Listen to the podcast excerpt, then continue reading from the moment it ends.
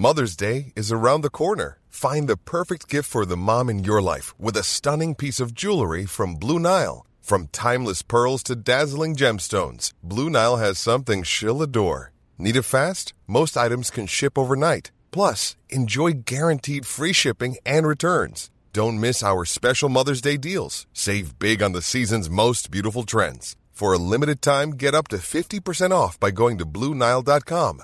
That's Bluenile.com.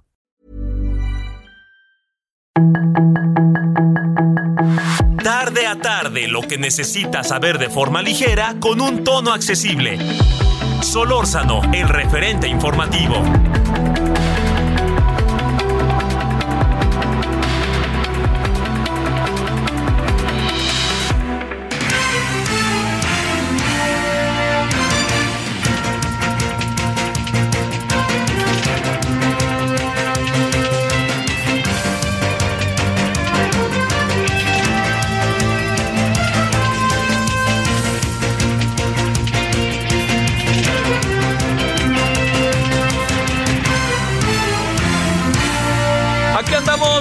Todos los días. Gracias que nos acompaña. 17 con 1 en la hora del centro en el día 9 de agosto del 2022.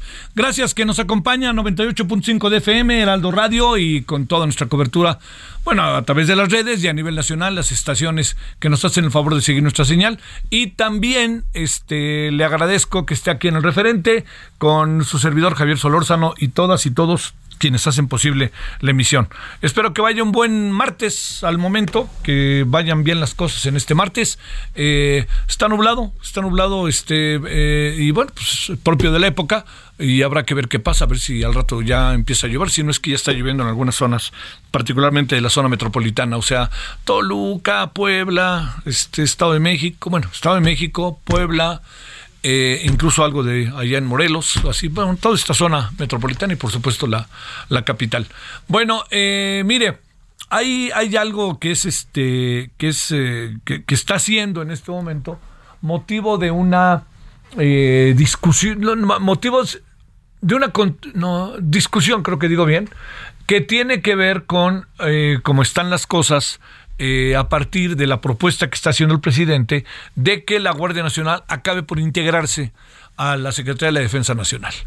Mire, primero, como aquí se ha dicho en varias ocasiones, invitados que hemos tenido, eh, el 70% de los integrantes de la Guardia Nacional son eh, este, miembros del ejército. Eso es muy importante, ellas y ellos. Segundo, hay un 30% que no hay algo que llama la atención, ¿eh? las solicitudes, las, sí, las solicitudes que ha habido para que mm, pues mucha gente, gente joven, se pueda integrar a la Guardia Nacional. Fíjese que no acabó por dar este resultado, ¿eh? No, no, mucha gente no se metió. Tan así que, pues la conformación es fundamentalmente de la, de la, de las fuerzas armadas, del ejército. Eh, quizás también haya marinos, ¿eh? Pero bueno, todo esto se lo, se lo pongo en la, en la mesa para que eh, nos pongamos a discutir eh, sí o no todo esto. Déjeme plantearle un, un, asunto sobre ello que me parece importante, más allá de que al rato escucharemos este, lo constitucional e inconstitucional. Eh, el, el gobierno tiene mucha prisa para muchas cosas, para muchas cosas. El gobierno está apurado porque recordemos, ¿no? El presidente dijo, yo voy a trabajar 16 horas al día, voy a hacer dos sexenios en uno y voy a estar todo el día ahí. Y yo creo que esto no hay que, eh, más allá de filas y fobias, escatimarlo. Lo que uno no puede negar es el gran esfuerzo de un hombre, del presidente de la República, no, designado por los ciudadanos, de hacer, eh, de llevar a cabo una, una administración plena, entregada, buscando la manera de que su proyecto sea un proyecto que eh, pueda eh, derivar en mejores condiciones para el país, más justas, etcétera. Bueno, eso no se soslaya.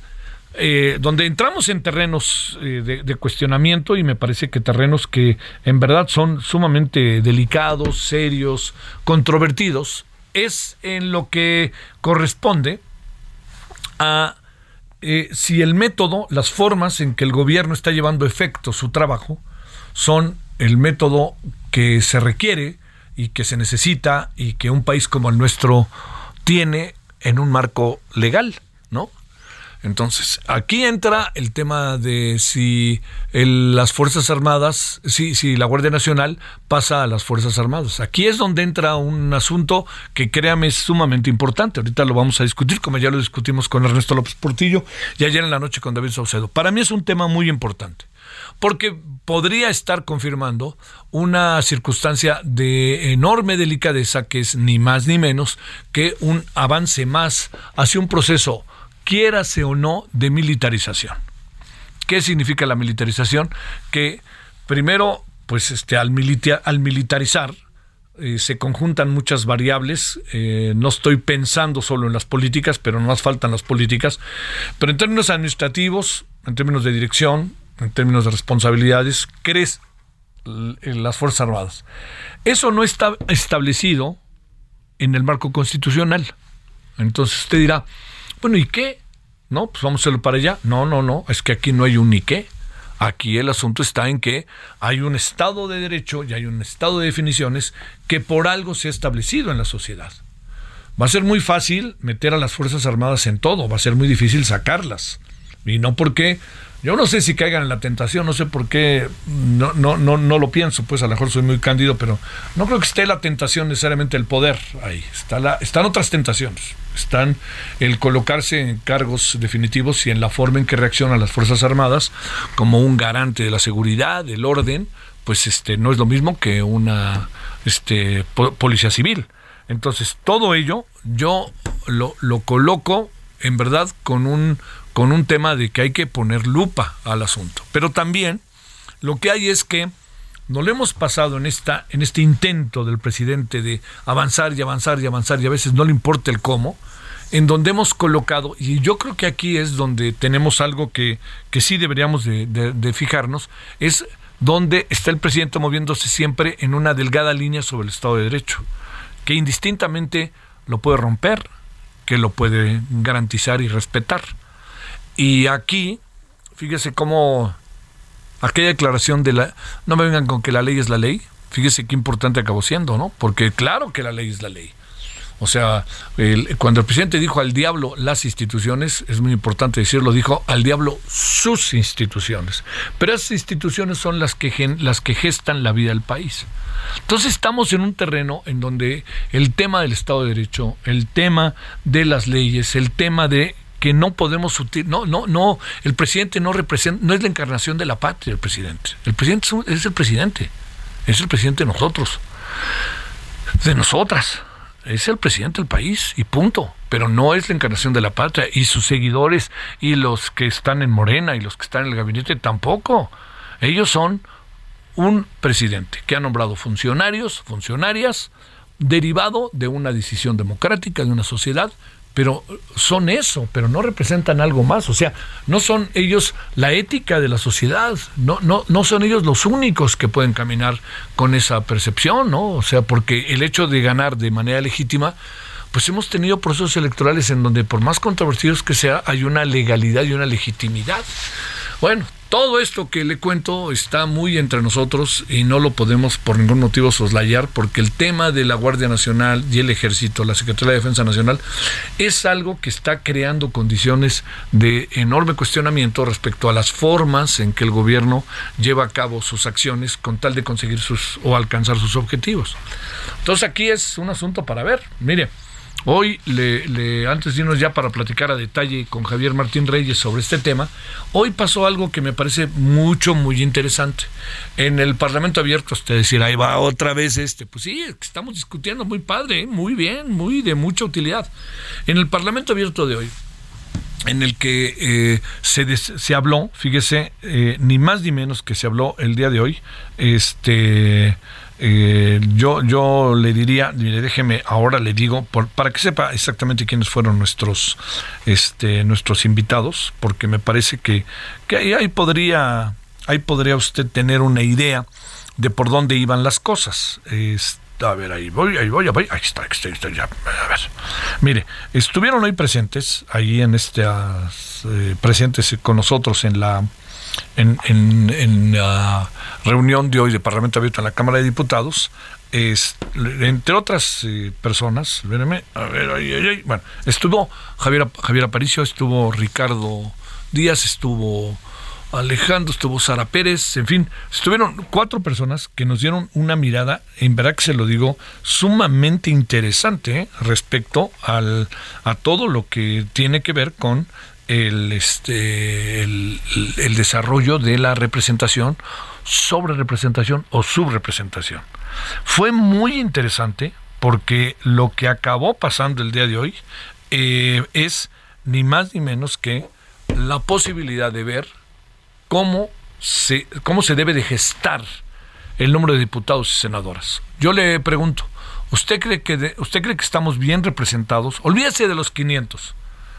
Eh, son 300 de, de, elección directa y los otros son plurinominales, ¿no? Por el número de votos que tenga un partido se otorgan las diputaciones y las senadurías. Pero le pregunto, ¿usted cree, cree que estamos bien representados en la Cámara de Diputados con los 500? El problema, fíjese que sí es el número, pero no es el número en esencia. El problema es la representatividad que tienen lo que nosotros, así, eh, lo que nosotros como ciudadanos tenemos ahí a un diputado, si nos representa o no. O, o, o, o, representa al partido. Y cuando llega a la Cámara de Diputados, acaba representando a su partido y a los intereses de su partido, y no al ciudadano. E incluso puede en muchos casos, como hoy se dijo, los partidos decirle, ah, vas a votar en contra, pues ahora te saco de comisiones y te saco de esto. No, no. Entonces todos se suman. Y a la cargada todos estamos con Morena, todos estamos con el PRI, todos estamos con el PAN. Y la pregunta es, y, y, y los diputados y lo que nos dijeron para que nosotros los eligiéramos, ¿dónde está? Entonces, bueno, hoy, hoy alguien decía, que me parece algo que, este, que, que yo creo que es sumamente importante, decía alguien, no, es que en Italia eh, hay un tijeretazo, ¿no? Que me pareció una observación interesante. Hay un tijeretazo que tiene que ver con ni más ni menos que quitaron doscientos y tantos diputados. De un día a otro. Pues sí, en Italia. ¿Son muchos, son pocos o qué? Ahí le va. Hay 900 diputados en Italia. Quitaron 200. 60 millones de habitantes. O sea, siguen teniendo, nosotros con el doble de población, seguimos teniendo menos diputados que ellos pero no, no así con Estados Unidos, que tiene 300 millones de habitantes. Tenemos los mismos tenemos menos diputados, solamente así, de los países que vienen a la memoria, como nos comentaban, pues obviamente China, la densidad de población es brutal, la India, Brasil tiene más diputados que nosotros, y luego por ahí aparecemos nosotros en cuarto o quinto lugar. Pero somos un país que tiene muchos diputados y senadoras. Senadores, diputadas, diputados, senadoras, senadores. A ver, ¿por qué le cuento todo eso? Porque tenemos que pensar en el tema de la representatividad. Ahí están los diputados, diputadas. ¿Nos representan o no? Son 500. ¿Nos representan o no? Ese es el asunto. La participación ciudadana es alta, baja o qué. ¿Nos representan o no? Ese es el tema. Oiga, son 500, pero nos representan. Bienvenidos. Ahora, hay muchas cosas que se acaban por perder en el camino que tienen que ver con, los, con el sentido de los plurinominales, que en el fondo eran el derecho de las minorías y que todavía está vigente. La clave del asunto es cómo hacerlo. Pero aquí no tiene mucho sentido, como bien se dijo hoy en el Parlamento Abierto, no tiene mucho sentido decir, a ver, vamos a quitar diputados por los viáticos, vamos a quitar diputados por la austeridad. No va por ahí, es que no va por ahí. Porque el asunto va en la representatividad y cómo la sociedad tiene representantes y esos representantes son su cara ante las decisiones a través del Congreso, del legislativo. Que ahí sí es este el poder popular. Bueno, pensemos de por ahí, ¿no? Ahí estamos. Este, han sido esta semana muy interesantes las reuniones del Parlamento Abierto. Eh, está el Parlamento Abierto paralelo, que yo no sé si hoy tuvo sesión o no, perdón. Yo soy de la idea de que el Parlamento abierto paralelo por parte de los partidos, a mí que me toca coordinar en el caso del canal del Congreso a los este, el Parlamento abierto sobre la reforma electoral que organiza fundamentalmente este pues Morena la, la, como mayoría y los partidos que acompañan a Morena, yo diría a mí me parece importantísimo que ojalá pudieran este también transmitir el Parlamento abierto de los partidos este de oposición. Mire, algo que pasó que me parece sumamente importante es que el, el, el viernes José Waldenberg estuvo en el Parlamento Abierto de los partidos de oposición. Ayer estuvo en el Parlamento abierto con nosotros que estábamos haciendo el otro. Y están invitando a, Lorenzo Córdoba, están invitando a los que están encargados en primera línea de esto, ya están encargados. Javier Aparicio también, por ejemplo, Javier me dijo, oye, yo estuve el viernes y estoy acá, oye, y claro, y donde me inviten voy a ir. Entonces yo creo que hay una voluntad y hay un interés real por echar a andar todo esto en términos de quienes hacen la crítica. La clave está en sí el gobierno, el presidente, está dispuesto a quitarle comas y puntos. Hay cosas que no se van a poder hacer con la reforma electoral de aquí a la elección del 2024, que formalmente empieza el 5 de junio del año que entra. Pero hay cosas que sí se pueden hacer. Hoy me dio la impresión de que sí se puede hacer lo que tiene que ver con una reubicación o una reorganización del legislativo. Me da la impresión de que sí se puede hacer. Porque es un asunto que se puede arreglar rápido, representatividad, distritos, son 300 distritos, por eso son 300 diputados en el país. ¿No? ¿Tendremos que ser que 400 distritos o qué? Todo eso hay gente especializada, profundamente capaz, más allá de filias y fobias, que tiene muy claro qué se puede hacer y qué no se puede hacer. Pero el resto, como alguien dijo hoy, yo no veo mucha necesidad de cambiar la reforma electoral, de tanto que se dice, porque yo creo que como sea nos está permitiendo el desarrollo de todo lo que tiene que ver con la con este con el proceso de calificación y desarrollo y organización de las elecciones. Bueno, ahí andamos. Gracias que nos acompaña. Le agradezco que esté con nosotros tarde de día martes. ¿Martes? Sí, martes. Y aquí andamos. Y si le parece, pues bueno, vamos con los asuntos del día. Vamos a hablar precisamente de lo que usted piensa de lo que bueno lo que usted piensa nos importa muchísimo pero lo que se piensa sobre el tema de la reforma eh, de la Guardia Nacional y su integración a la Secretaría de la Defensa Nacional. Solórzano el referente informativo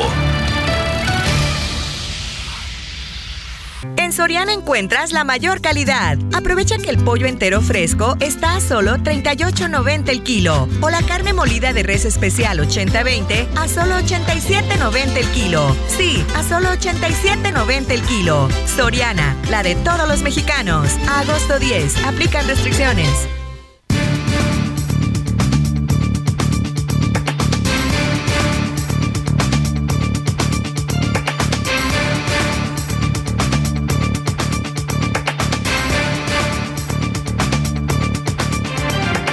Le agradezco a Javier Martín Reyes, investigador de en el Instituto de Investigaciones Jurídicas de la UNAM, de la Universidad Nacional Autónoma de México, que esté con usted y con nosotros. ¿Cómo estás, Javier? Otra vez aquí en el síndrome que has de decir, ya chole, ya dejen de hablarme, ¿no? No, no, no, al contrario, ya sabes que siempre es un gustazo platicar, querido Javier. Gracias, Javier. A ver, este, ¿no te han invitado al, este, al Parlamento Abierto? No, todavía no, y, y como bien dices ya, a nuestro tocayo Javier Aparicio ya lo invitaron, entonces Hombre, caray, en el momento que inviten ya sabes que estaremos ahí, ahí más opuestos. Pues yo he tratado de mover lo más posible que se invite a todo tipo de voces y créeme que se han ido voces diversas, pero podrían todavía ser más este, diversas, todo depende de lo que digan los diputados, pero no veo necesariamente un cerrazón. la, cerrazón, ¿sabes dónde la veo, Javier? Quizás en el desenlace. Pero pues Sí, no, y yo creo que tienes toda la razón, creo que sí, en, realidad creo que uno de los buenos efectos que tuvo el foro alterno que organizó la oposición es que obligó un poco también a que los foros organizados por Morena tuvieran más prioridad. Y como dices, la prueba de fuego va a estar pues al momento ya de discutir ya no solo las propuestas en abstracto, sino los cambios específicos que se le puedan hacer a la propuesta del presidente. Sí, sí, sí. Bueno, a ver, eh, ¿cómo ubicamos, Javier, el tema de la integración de la Guardia Nacional a la Secretaría de la Defensa Nacional, que se plantea como un hecho inconstitucional, que el presidente va a tratar de moverlo por otro lado, moviendo resquicios por aquí y por acá, con su aparato jurídico al interior de Palacio Nacional. Yo no sé, a ver, ¿cómo ves? Pues mira, yo creo que lo primero que habrá que decir, Javier, es que pues esto ya solo sería la culminación de un proceso muy largo que inició desde 2019 donde el presidente López Obrador paradójicamente no está dispuesto a aceptar las reformas que hizo el propio López Obradorismo. habría que decir, en primer lugar, Javier, que pues la Guardia Nacional, tal como existe hoy en términos constitucionales, es producto de una petición del presidente de la República, de una iniciativa de legisladoras y legisladores de Morena y de una discusión muy amplia, tú te recordarás, en 2019, que a final de cuentas terminó, Javier, creo que con un acuerdo genuinamente de Estado. Ese modelo de la Guardia Nacional de carácter civil, subordinado eh, eh, a, la Secretaría de Seguridad eh, Pública, con la posibilidad adicional de utilizar cinco años a Fuerzas Armadas, fue producto de deliberaciones largas y complicadas, pero que prácticamente fueron votadas por unanimidad, Javier. Solo hubo un voto en contra en la Cámara de Diputados, prácticamente en todas las legislaturas estatales se aprobó eh, la reforma y creo que a final de cuentas, como en democracia tienen que ser las cosas, se llegó a un punto intermedio.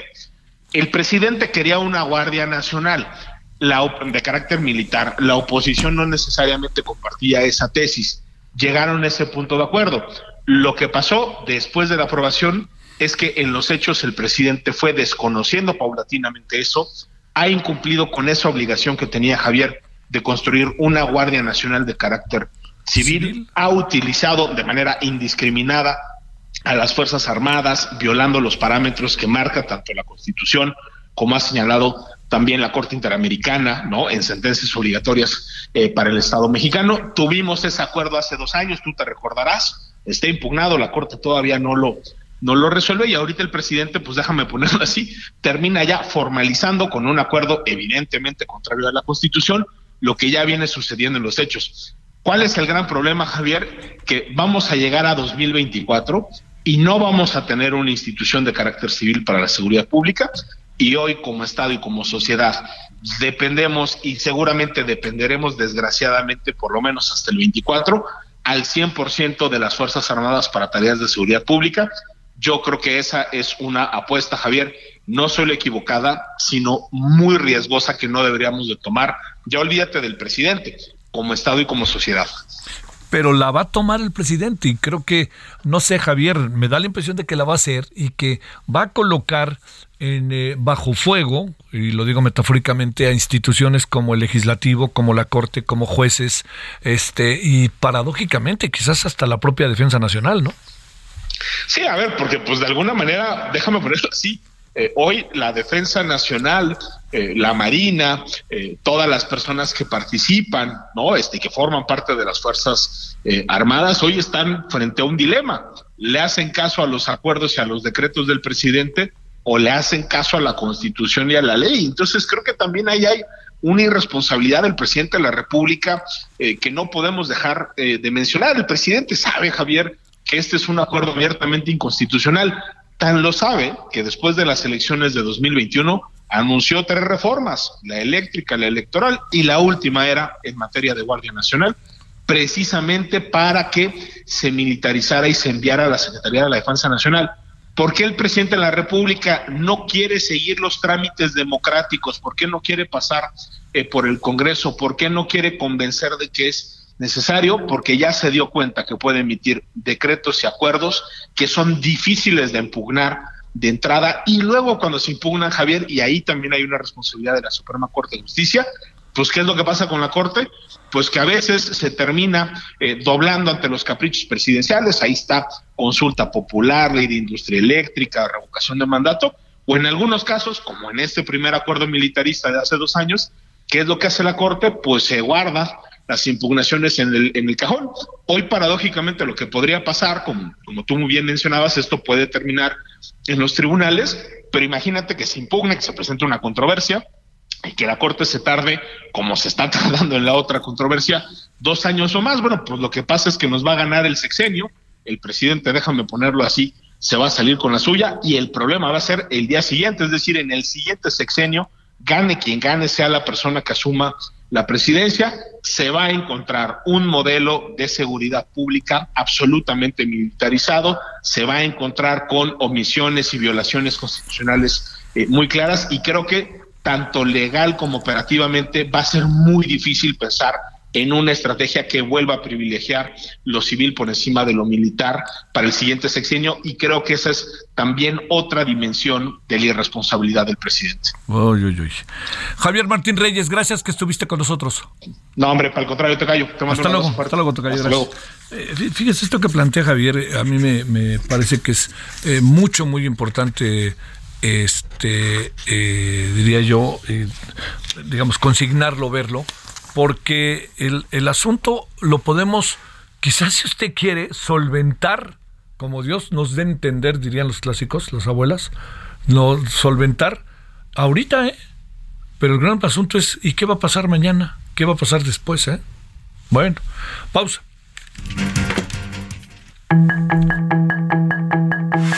El referente informativo regresa luego de una pausa.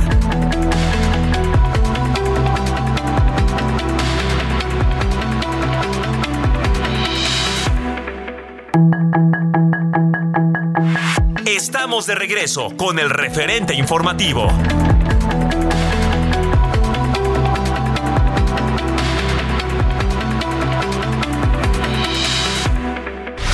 En el referente informativo le presentamos información relevante. Inflación llega a 8.15% en julio, su nivel más alto desde el 2000. Canasta básica se ha encarecido 32% durante la actual administración. Mañana o el jueves podrán entrar buzos y rescatistas a la mina de Coahuila, asegura López Obrador. Mineros rescatados ayudan en la búsqueda de los 10 restantes, asegura Fiscalía de Coahuila. Agua Empresas Falcón y Amistad llegan a un nivel crítico, es el más bajo en 20 años. Congreso de Yucatán tendrá 10 curules más, pasa de 25 a 35 diputados.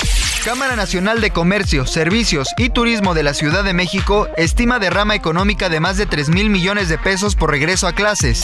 Estados Unidos eliminará Quédate en México, programa emblema de Trump contra migrantes que esperan asilo. Detecta nuevo virus de origen animal en China. Gustavo Preto presenta parte de su reforma fiscal y propone subir impuestos a los más ricos en Colombia. Soriana encuentras la mayor calidad. Aprovecha que el pollo entero fresco está a solo 38.90 el kilo o la carne molida de res especial 80-20 a solo 87.90 el kilo. Sí, a solo 87.90 el kilo. Soriana, la de todos los mexicanos. agosto 10. Aplican restricciones.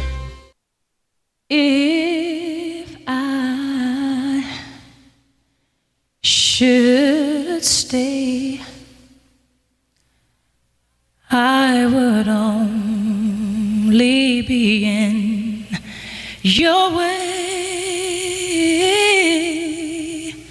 So I'll go, but I know I'll think of you.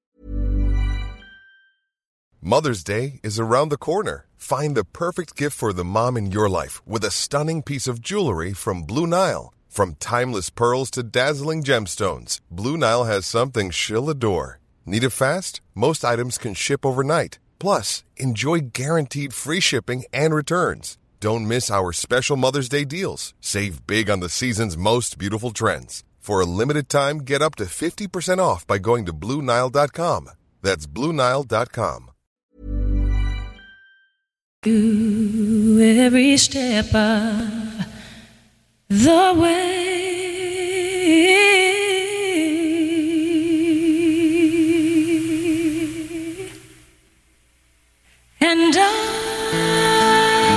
Bueno, este. Buscando anécdotas, pues hoy apareció Whitney Houston. Este. Con una voz realmente muy buena, según los que saben de música y platican y están al tanto de ello. Y esto se llama Pues te amaré, siempre te amaré. Es una canción que interpreta Whitney Houston, que la interpretó, pero se hizo muy famosa en una película que seguramente usted vio, que se llamaba The Bodyguard con Kevin Costner y ella, que era así como, pues este, muy aspiracional, ¿no? La, la, la, la cantante famosa que se enamora de su guardaespaldas. Este y bueno, pues tiene ahí su diversión, domingo en la tarde, de antes. Yo creo que ahora ya no sé si mucha gente la vea. Pero nos acordamos de Whitney Houston porque eh, nació en 1963, y, pero fíjese, falleció, nació en 1963, en 9 de agosto, y falleció de una causa ahí como muy extraña, ¿no? En febrero del 2012, a los 49 años, a causa de lo que se llamó, en términos, la información oficial que se dio, de un ahogamiento. Quién sabe qué quiere decir exactamente. Pero era una mujer este, que además cantaba bien, guapa, ¿no? Y este, muy versátil. Pero bueno, pues este Así es la vida. Luego este mundo del espectáculo es, es verdaderamente lo encadenan materialmente a los que participan de él, ¿no? Los vuelven dependientes de muchas cosas y los hacen, los aíslan, luego si no están bien armados en términos personales de su entorno, etcétera, pues entran en etapas muy difíciles, muy muy difíciles. No sé por qué me da la impresión de que Whitney Houston es un ejemplo de ello, pero bueno, nos acordamos de ella en Bodyguard eh, con el señor Kevin Costner que este que también esas películas como estas se le dan. Ahora está haciendo una serie muy buena que se llama Yellowstone. Muy buena, está muy bien ahí Kevin Costner y ya yo creo que Kevin Costner en donde hizo un trabajo maravilloso fue en Los Intocables, la de Martin Scorsese, que es una muy muy buena película. Bueno, vámonos a las 17:34 en la hora del centro.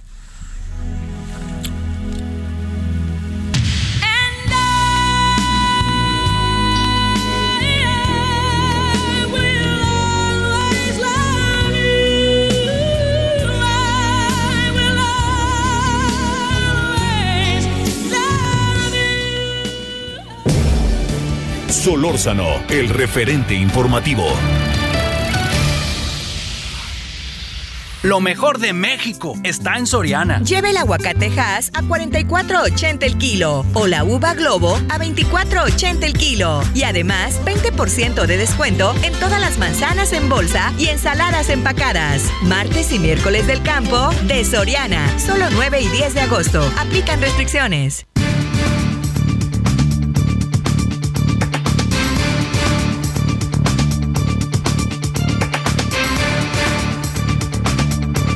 Le queremos agradecer a Fernando Carrera, representante de UNICEF en México, y está este día se presentó su informe. Es muy importante, diría yo, ver los hallazgos, ver los pros, los contras de lo que alcanza a entender y ver UNICEF en nuestro país eh, y sobre todo, pues el tema de la pobreza y la infancia, ¿no? Que tiene cara de infancia y de mujer, en buena medida la pobreza en el país. Fernando, gracias que estás con nosotros. ¿Cómo te ha ido? Muy bien, muchas gracias. Gracias por recibirnos en tu programa. Es un gusto. Fernando, yo te diría ver los hallazgos. ¿Qué es lo que la sociedad mexicana debe saber de este informe anual de UNICEF?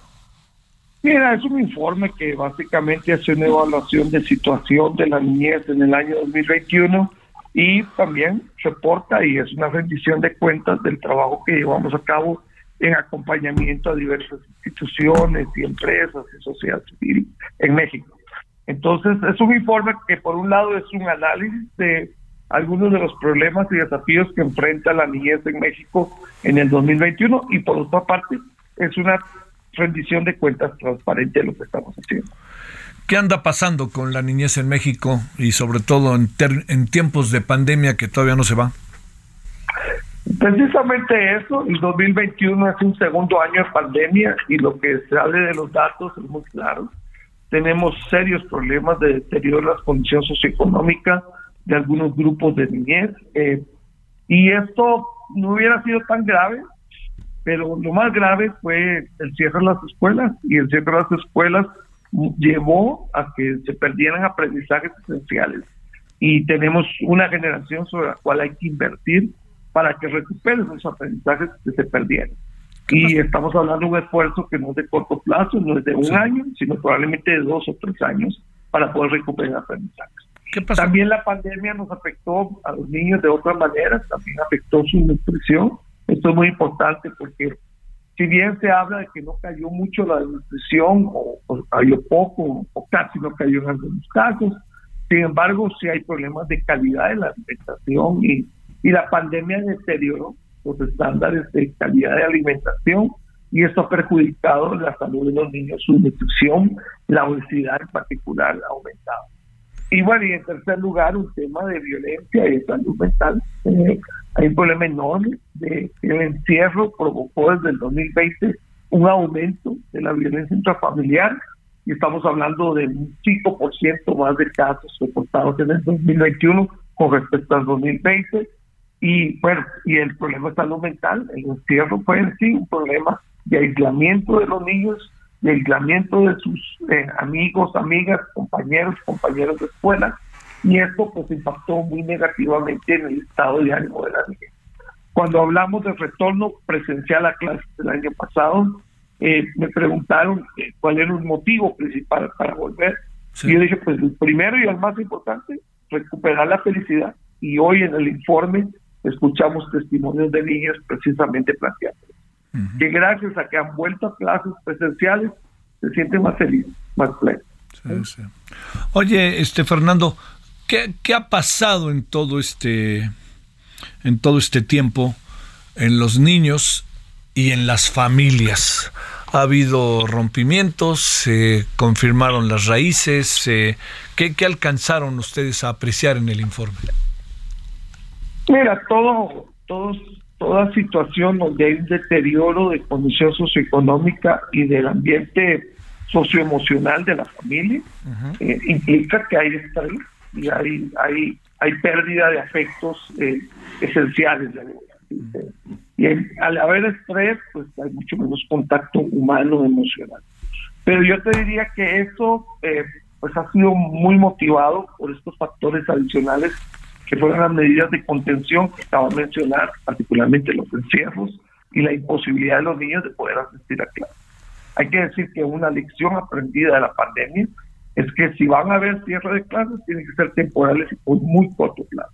Cuando estoy hablando de corto plazo, es que aún en condiciones de pandemia, mm, probablemente son cosas de semanas el, cierre de escuelas que necesitamos. A largo plazo vamos a tener que atender que la cierre de escuelas es es muy corto y, y, esto permite a su vez evitar otros daños a la niñez, particularmente el encierro eh, y la violencia que puede generarse en el hogar y por otro lado muy importante la pérdida de aprendizaje y la pérdida de eh, la nutrición más adecuada.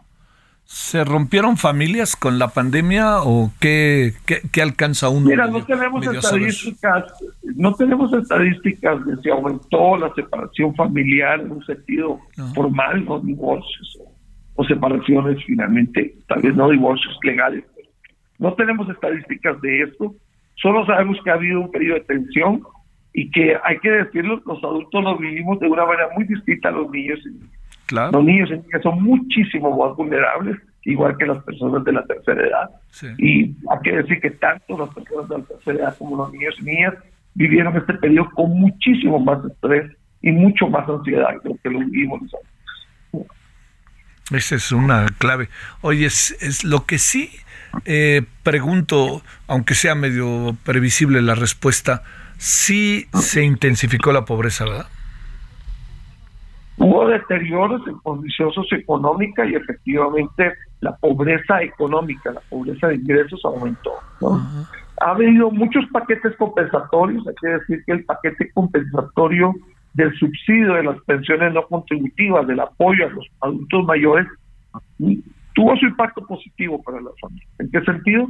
Les, disminuyó costos que tenían, sobre todo costos asociados a la salud de las personas de la tercera edad. Y esto es un gasto que normalmente en muchas familias pobres es un gran gasto porque porque no tienen seguro, no tienen seguro privado, no tienen seguro público y tienen que sacarse del bolsillo las medicinas y el cuidado de los adultos mayores. Así que ese programa tuvo un impacto positivo, pero aún con ese programa que tuvo un impacto positivo, sí se da un incremento de la pobreza y esto es particularmente notorio en el caso de las zonas eh, urbanas. Y bueno, dejando de lado la pobreza de ingresos, tenemos otra pobreza, la pobreza de aprendizaje, la pobreza de la nutrición, la pobreza de la salud, que no la mencioné, pero eh, los programas de inmunización se vinieron abajo totalmente, los programas regulares de vacunar niños y niñas pequeños. Estoy hablando que las coberturas históricas de México podían estar arriba del 70% y ahora en pandemia han bajado a por debajo del 40%, 30% de las ¿no? Entonces, eh, todos los servicios que iban para la niñez se deterioraron o se detuvieron. Y esto es sin duda alguna el impacto más negativo que tuvo la pandemia, más allá del problema del ingreso socioeconómico de la familia. Sí, caray. Oye, a ver, este, eh, aquí, como suele pasar, es un diagnóstico en verdad, digamos, muy, muy puntual, muy preciso. Eh, como decimos, tenemos remedio y trapito, dicho de otra manera este está trabajándose con el gobierno, se están tomando medidas, se está buscando, este, digamos, con este diagnóstico que la autoridad quisiera pensar que se da cuenta de lo que tiene que hacer. Es UNICEF, es una institución profundamente seria de la ONU, en fin, todo esto. Mira, tenemos un diálogo permanente con autoridades a nivel federal, a nivel estatal y a nivel municipal. Y en ese diálogo salieron cosas importantes. El retorno a clases fue una visión conjunta del gobierno federal y de UNICEF de que deberíamos apoyar el retorno físico presencial a clases y nos comprometimos fuertemente con eso, ¿no? Eh, y por otro lado, estamos trabajando también con eh, la Secretaría de Salud en los temas de nutrición y mejoramiento de la nutrición. Ese es un desafío permanente también que tenemos. Estamos trabajando con el DIF, con la Secretaría de Bienestar, sobre los temas de violencia y cómo afecta a los niños y cómo protegerlos mejor en sistemas de acogimiento familiar eh, que no solo los libere de la violencia, sino también de estar viviendo en instituciones donde no siempre el afecto es el mismo que se da en una familia. En fin, estamos buscando soluciones con gobierno federal, estatal, municipal, la atención a los niños migrantes, muy importante, no lo mencioné antes, pero la migración aumentó muchísimo en la pandemia porque aumentó la inequidad en el mundo. Los países ricos pues, han aumentado fueron capaces de ser más resilientes frente a la pandemia, mientras que los países pobres sufrieron las peores consecuencias. Entonces, el problema que tienen es que entonces la gente empieza a buscar donde hay oportunidades, donde puede ir mejor. Entonces, el aumento de la migración del sur al norte ha sido otro de los determinantes de la pandemia y en el año 2021 tuvimos récords históricos de, de gente migrando hacia Estados Unidos, tanto de muchos países de América Latina y del continente africano y asiático, pasando por México, como de mexicanos y mexicanas tratando de llegar a Estados Unidos, cosa que en el pasado se pensó que ya no ya no había tanta migración de México a Estados Unidos, pues ahora en la pandemia aumentó muchísimo. Y bueno, hay factores asociados con la pandemia, factores de violencia, pero el factor de pandemia es muy importante. Claro, esa es eh, una de las claves. Eh, tiene, supongo que la situación se agudiza eh, de manera considerable este Fernando en Centroamérica, ¿no? En la medida en que avanzamos hacia el sur, eh, sobre todo en las zonas cercanas a México, se ha de agudizar todo esto por el tema también migratorio, al que se suman las condiciones locales, ¿no? Totalmente. Y mira, lamentablemente los países en el área norte de Centroamérica, eh, particularmente Guatemala y Honduras, presentan los niveles más bajos de vacunación frente al COVID y por lo tanto con niveles de afectación mucho mayores que otros. También tienen sistemas de protección social extremadamente débiles. Entonces, ah. la respuesta económica, de apoyo económico de los gobiernos hacia las familias fue muy, muy limitado. Eh, México no tuvo un programa específico en la pandemia, pero reforzaron los programas existentes, particularmente el del adulto mayor, que fue muy ah. importante en ese momento. Pero por otro lado, eh, Honduras y Guatemala no lo tuvieron. Entonces, hay países, y menciono Guatemala, Honduras, pero puedo mencionar otros de América Latina y fuera de América Latina, que realmente sus condiciones se deterioraron muchísimo durante la pandemia, porque no había capacidad de apoyar a las familias económicamente y porque no hubo una respuesta en salud efectiva. A ver, este, no es que quiera ver el vaso medio lleno, Fernando. ¿Qué consideras que podemos sacar de manera positiva para cerrar la conversación de este informe que han presentado este día? Mira, yo creo que hay algo muy positivo, es que eh, por el lado de educación hay una conciencia de que tenemos que recuperar aprendizajes y estamos trabajando con, eh, pues, eh, con la subsecretaría de Educación Básica, pero a nivel estatal y municipal también para que se recuperen aprendizajes. Eh, hay que decir que hay instituciones nacionales que trabajan con los niños más marginados y excluidos educativamente y están haciendo un gran trabajo y con ellos estamos colaborando muchísimo. Eh, tenemos que hablar del tema de nutrición también y el avance que el sistema de salud ha tenido eh, desde que está el tema de los etiquetados, también las guías para mejorar la alimentación escolar que también es un elemento positivo, hay una mayor conciencia hoy de las autoridades que manejan programas de alimentación escolar, de que hay un problema de la calidad de esa alimentación escolar. Y bueno, te diría que también hemos reforzado los sistemas de protección para los niños vulnerables en general. El DIF se ha reforzado, eh, particularmente la red de albergues está empezando a reforzarse, y esto eh, apoya tanto los niños y niñas mexicanos que no están en movilidad como aquellos que están en movilidad y también los extranjeros que pasan por México. Entonces, hay respuestas a nivel federal, estatal y municipal que están avanzando. Y esa es la mitad del lleno, la mitad del vaso lleno que hay que ver y sobre la cual hay que trabajar para que finalmente construyamos un sistema más resiliente de protección para la Fernando, te mando un gran saludo y el agradecimiento que estuviste con nosotros. Muchísimas gracias por aceptarnos en tu programa, un placer. Gracias, Fernando Carrera, representante de UNICEF en México. Solórzano, el referente informativo. Balance Inmobiliario es presentado por Centro Urbano. Estrena hoy Casa Odepa en 20. Grandes promociones en Tecámac, Querétaro, Puebla, Cancún, Playa del Carmen y Monterrey. Tu mejor hogar e inversión está en 20. Búscanos en vinte.com.mx.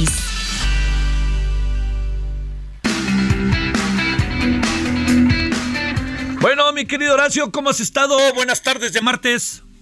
Muy bien, Javier, ¿tú qué tal? ¿Cómo bien, bien, pues, este, preguntándome si me conviene rentar un Airbnb. Pues mira, la verdad es que mucha gente la hemos pensado y la verdad es que con estos tiempos de pandemia, que ya te he platicado, aunque parezca mentira, hay gente que sigue comprando casa y tomando créditos hipotecarios aún en estos momentos de emergencia, porque además, en medio de la emergencia, pues la gente pensará que hay que buscar una forma de proteger el dinerito que tengamos guardado o el dinerito que podamos estar ganando y, usar a través de un crédito. Entonces, mucha gente, hay dos, dos formas de comprar una casa. La compran quienes la van a habitar, pero también las compran quienes la ven como un destino de inversión. En este momento, ¿qué puede pasar quien la compre como un destino de inversión? Hay dos temas. Uno, si la vas a rentar en el mercado tradicional, ahorita es un buen momento porque hay muchísima demanda, la gente se está moviendo y la gente está buscando casa. Al contrario, la queja de pronto empieza a ser que las que, hay pocas casas y que hay y que las rentas están muy caras. Entonces, esa sería la renta. Ahora, si estás buscando rentarla a través de Airbnb, lo único que hay que entender es que Airbnb no funciona en todos los lugares porque hay barrios que tienen muchísimo eh, viajero de estancias parciales, de estancias de, corto tiempo, que no es el caso de toda la gente que busca renta. Entonces, si tú dices, ¿dónde funcionaría Airbnb? Evidentemente en una ciudad tipo San Miguel Allende, tipo un destino de playa, tipo algunas colonias centrales de la Ciudad de México, en Roma, con Polanco, funciona Airbnb. Si es así, es muy posible que rentando la vía Airbnb ganes mucho más dinero que en una renta para, para habitantes de larga estancia, ¿no? Ese es el asunto. Eh, ¿Ha disminuido el negocio del Airbnb o qué sabes de eso?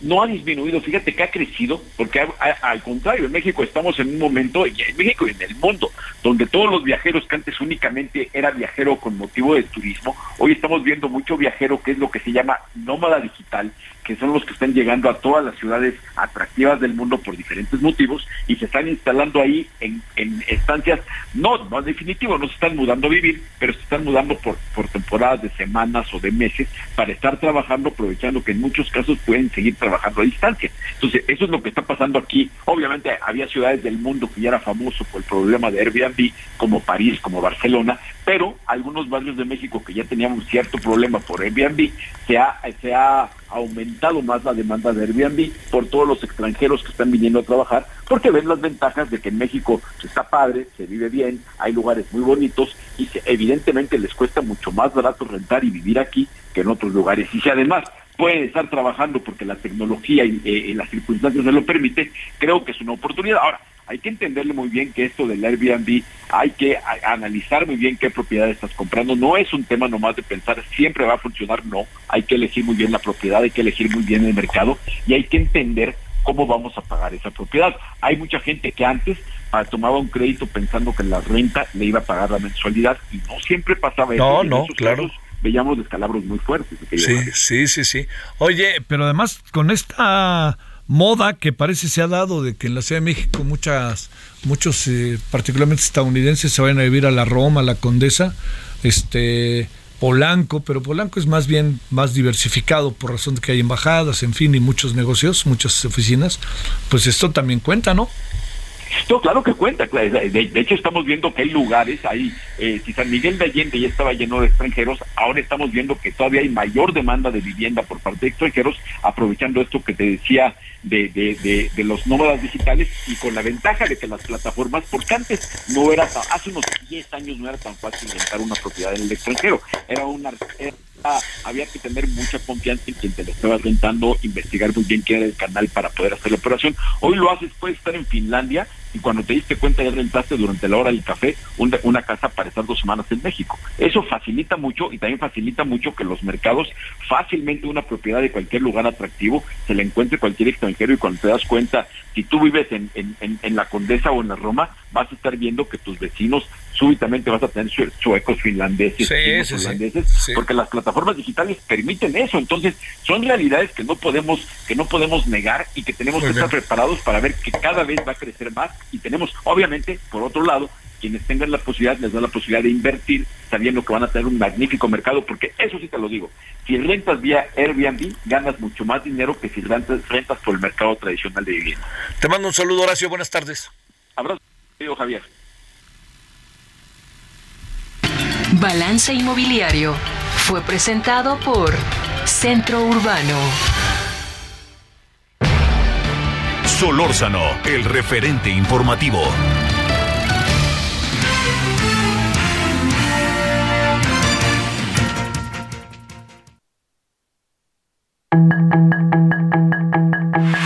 Hasta aquí Solórzano, el referente informativo.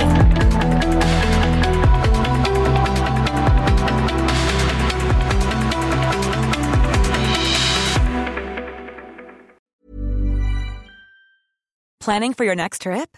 Elevate your travel style with Quince. Quince has all the jet setting essentials you'll want for your next getaway, like European linen, premium luggage options, buttery soft Italian leather bags, and so much more. And is all priced at 50 to 80% less than similar brands. Plus, Quince only works with factories that use safe and ethical manufacturing practices. Pack your bags with high-quality essentials you'll be wearing for vacations to come with Quince. Go to quince.com slash pack for free shipping and 365-day returns.